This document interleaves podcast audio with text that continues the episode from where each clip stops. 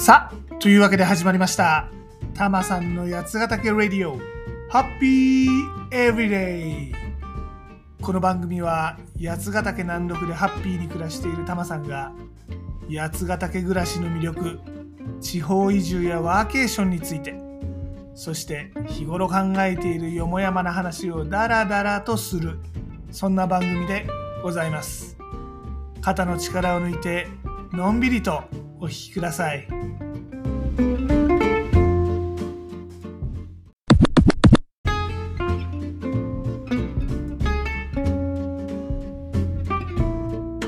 今回はタマさんがコンサルでお仕事いただいているチャットワークという企業との事例がですね記事として公開されましたというお話でございます。はい。タマさん実はコンサルやってるんですよ。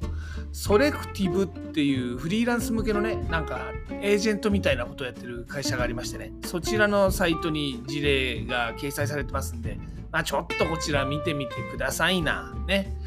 えー、タマさん何のコンサルかと言いますとですね、うん、まあいろいろやってるんですけど、まあ、今回の事例はパートナービジネスについてどうするのというその、まあ、ビジネスコンサルでございますね。特にあの SaaS と言われているようなクラウド製品ね、こちらのパートナービジネスどうやっていきましょうかというそういうビジネスコンサルをやってたりしております。っていうのはねこのクラウド製品って大体は最初直販営業モデルから始まるんですよ。大企業向けのね金額が高い製品、まあ、例えばセールスフォースとかマルケトとか、まあ、そういうのは直販営業がゴリゴリと顧客の中に入り込んで売るスタイルなんですね。で中小企業向けの低価格の製品、まあ、例えばそれこそ今回事例で紹介してもらったこのチャットワークとかね。あのインサイドセールスがひたすら数多くの案件をさばいていくという感じでいずれにせよ直販がメインなところが多いんです。でもね最近はねどこもパートナービジネスに力入れ始めてるんですね。っていうのはこの直販で、まあ、る種売りやすい市場あのなていうのかなアプローチしやすいお客さんっていうところはね大体序盤戦で売り尽くしちゃうんですね。で立ち上げ当初はバビューンとこの直販で成長するんだけど、まあ、そうすると売りやすいお客さん売り尽くしちゃうんで成長が鈍化するわけですよ。で、えー、これは新しい販路作らなきゃなということでパートナービジネスを始める、まあ、そんなケースが多いですね。でところがこのパートナーってのは結局第三者つまり自分の会社じゃない会社にねあの売ってもらうわけなんでなかなか思うようにはこの第三者をコントロールできないわけですよ。ということでそこにお悩みの企業は多くてまあそんなところどうしましょうかっていうコンサルティングをさせていただいていると、まあ、そんな感じでございます。ね。なんかタマさんあのコンサルティングなんてそんな偉そうなことできるの？という声も聞こえてきそうですがえー、っとですねまああの偉くはないんですが何ていうの？この思考の壁打ちみたいな感じでクライアントさんと一緒にそのプランを作っていく考えていく、まあ、そういうアプローチでやらせてもらってます。実はですねタマさんあのいろんなこの外資 IT 企業をプラプラと転職しておりましたがほぼ一貫してこのパートナービジネスというものに関するお仕事をやっておったんですね。まあもともとはね、それこそあの新人で会社に入った最初の頃とかはね、まあ、タマさんどっちかっていうと、そのソフトウェアとかサーバーって言われる、まあ、大きめのコンピューター製品のこのマーケティングっていうかですね、その市場開発っていうかですね、まあ、そういうお仕事をやっておったんですね。あの、とある製品がありまして、それを売るにはどうするの？みたいなのを、まあ、あのスウォット分析とか 3C とか 4P とかバリューチェーンとかまあ多少古典的なところもありますけどあのマーケティングの基本みたいなことをやるそんなお仕事です。まあ、もちろんそのそんなねこの理論的なところだけ整理して終わるってことはないので、まあ、なるほどなるほどでそこからどうすんの？みたいなね細かいアクションプランとかも作るんですが、まあ、結構この大元のところの整理というのをよくやっておりました。でまあ、その後はですね、パートナーマーケティングっていう仕事を、まあ、やや長めにやっておったんですね。パートナーマーケティングっていうのは、パートナーとの、例えばね、契約内容どうすんの？みたいな、まあ、これが一番基礎ね、ボトムにあって、で、あと、報奨金とかね、あと、あの、パートナーの格付けみたいなやつ、あの、パートナープログラムを作るわけですね。まあ、よくあの、我が社はペケペケのプラチナパートナーでございますとかあるじゃないですか。プラチナゴールド、シルバーとかね。まあ、プレミア、アドバンスドとかね。まあ、そういうあのパートナーの格付けみたいなのの条件を作るわけですね。まあ、例えば、売上が1億円以上だとプラチナパートナーですよとかね。例えば。あとはまあ認定技術者が何人いるとかね。まあ、そんな感じで条件を満たしたりとかすると、あの反則奨励金とかね、報奨金とかそういうの出したりしますよとかね、そういうあのパートナーがあのやんなきゃいけない義務と、まあ、得られるベネフィットのこのバランスを取ったプログラムを作ったりするわけです。っていうのはさ、あのほら、何にも製品の勉強もしてくれないし、販売目標もね、あのこれだけ売ろうよみたいな合意もしてくれない人に、報奨金とかね、お金出してもしょうがないじゃないですか。で、だからお金を出す代わりにこういうことやってくださいよっていうのが、まあ、パートナープログラムの基本なんですが、このね、義務とベネフィットのバランスを取るのってのは結構難しいんですね。あとはまあ優秀なパートナーさんのこのアワードみたいなのをやったりとか、あとはまあ新製品勉強会とかをね、全国でロードショーで説明会アンギャみたいなのをやったりとかね、あとまあ期末はどうしても数字が欲しいので、まあ、販売店にこの追加でいつもより多く売ってもらうために特別価格とか特別キャンペーンみたいなそういう短期販売施策を仕掛けたりとか、まあ、そんな感じのことをやっておりました。でその後ですねパートナー営業の部門長とかもやってましてこれもいわゆる代理店販売みたいなねこの販売代理店みたいなところとお付き合いするのが一般的なんですが他にもあのシステムインテグレーターみたいなね一応販売もするんだけどどっちかっていうと導入とか運用とかのそういうサービスを提供するようなねそういうパートナーさんとかあとはまあ OEM とか組み込みみたいなねちょっと特殊契約を結ぶパートナーさんとかねまあいろいろあるわけですよ。まあ、最近だといわゆるクラウドの上でマーケットプレイスみたいな感じでね販売するモデルもあるしあの、インフルエンサーとかのアフィリエイトみたいなね、紹介はするんだけど販売はしないよ、だけど手数料はちょうだいよみたいな、そういうビジネスモデルも出てきて、まあ、一言でパートナービジネスって言っても結構いろんなパターンがあったりします。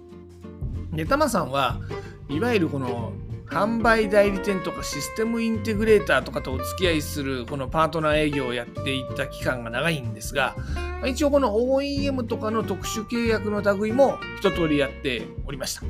まあ、この手のはね、あの、契約ごとに条件が全然違うんで、毎回ゼロからね、あの、手探りでやるっていう感じなんですけどね、OEM とかね。で、このパートナー営業っていうこの営業モデル、ビジネスモデルもですね、昔はですね、ドカーンと在庫で仕入れてもらって、ドカーンと報奨金入れて売り切ってもらうみたいなシンプルなこのところてんのね、入れて出すみたいなそういうビジネスモデルだったんですけど、まあ、だんだん世の中進化しておりまして、まあ、大企業向けにシステムインテグレーターと共同で市場開拓しますよとかね、まあ、インテグレーターと組む前にもうコンサルティングファームと共同であのお客さんのあるべき姿みたいなのを固めてっちゃうとかねあとはまあ新規の顧客開拓をするインサイドセールスチームとねこのパートナーをもうマッチングさせてもうどんどんどんどんなんていうの顧客開拓、まあ、リードを作ってそれをパートナーと一緒にクローズするみたいなねそういう新しい営業モデルもどんどん生まれてきてるわけなんですね。だもんで、タマさん一応このパートナービジネスに関しては基本的なところからまあ応用的なところまで経験してきておりますんでいろんなこの企業のお悩みがよくわかるわけですね。まあ例えばねパートナーがね取り扱ってる商品多すぎてなかなか自分のこの売ってほしい商品っていうものを担いでくれ真剣に担いでくれないんだよとかっていうこの優先順位問題とかね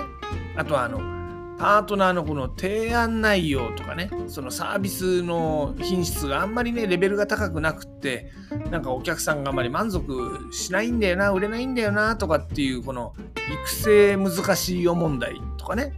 あとあの、パートナーさんからこの山のように、パートナーも大きい会社だから、もういろんな営業部門から山のようにこの問い合わせが来ちゃって、担当営業がもうなんかコールセンター状態になっちゃって、戦略的なことやらなきゃいけないんだけど、そこに手をつける余裕がないよとかっていう、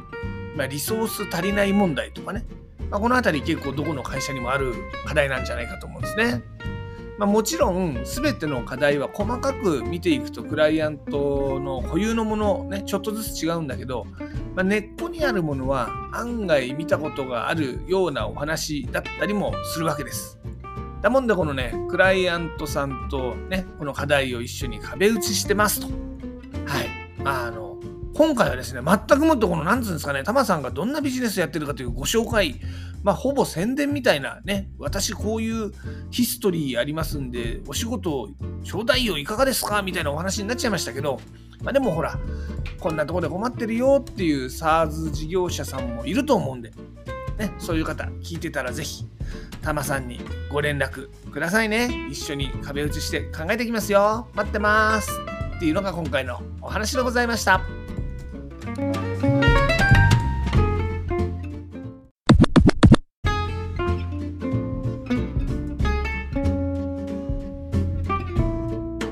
さて、タマさん、八ヶ岳で新しい自分に出会うプログラム、やつくる始めました。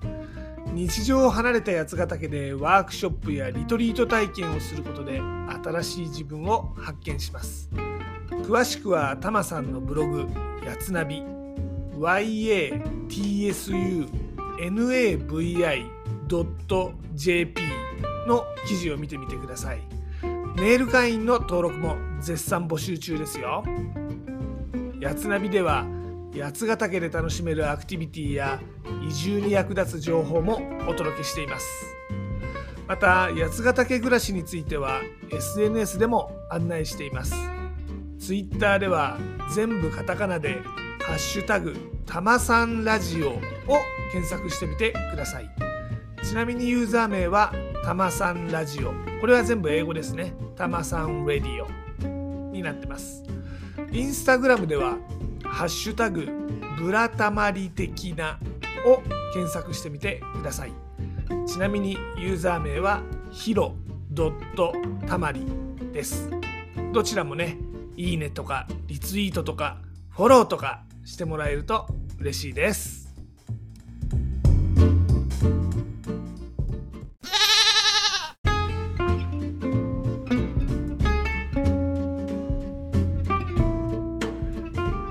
で今回のエンディングテーマですが「ゆかのパートナー」という曲をおかけします。このね今回はパートナービジネスのお話しましたんでねこのパートナーっていうとあんのかなと思って探してみましたらこれ見つけました。実はねタマさんこのゆかというシンガーソングライター知らないんですけど、まあ、聞いてみたらですねちょうど直球なねもうど真ん中に162キロズバーンみたいなこのラブソングでしてね結構これ可愛い歌ですね。昔のなんか西野カナみたいな感じですね。ちょっとこれ試しに聞いてみてください。で、例によって僕はジャスラックに参加してるわけではないので、番組の中でこの曲をお届けすることはできません。なのでご自身で番組の後で配信サービスとかでこの曲を聴いてみてください。でも、ちょっとだけお手伝いさせていただきます。アレクサ、ゆかのパートナーかけて。では、ごきげんよう。また次回。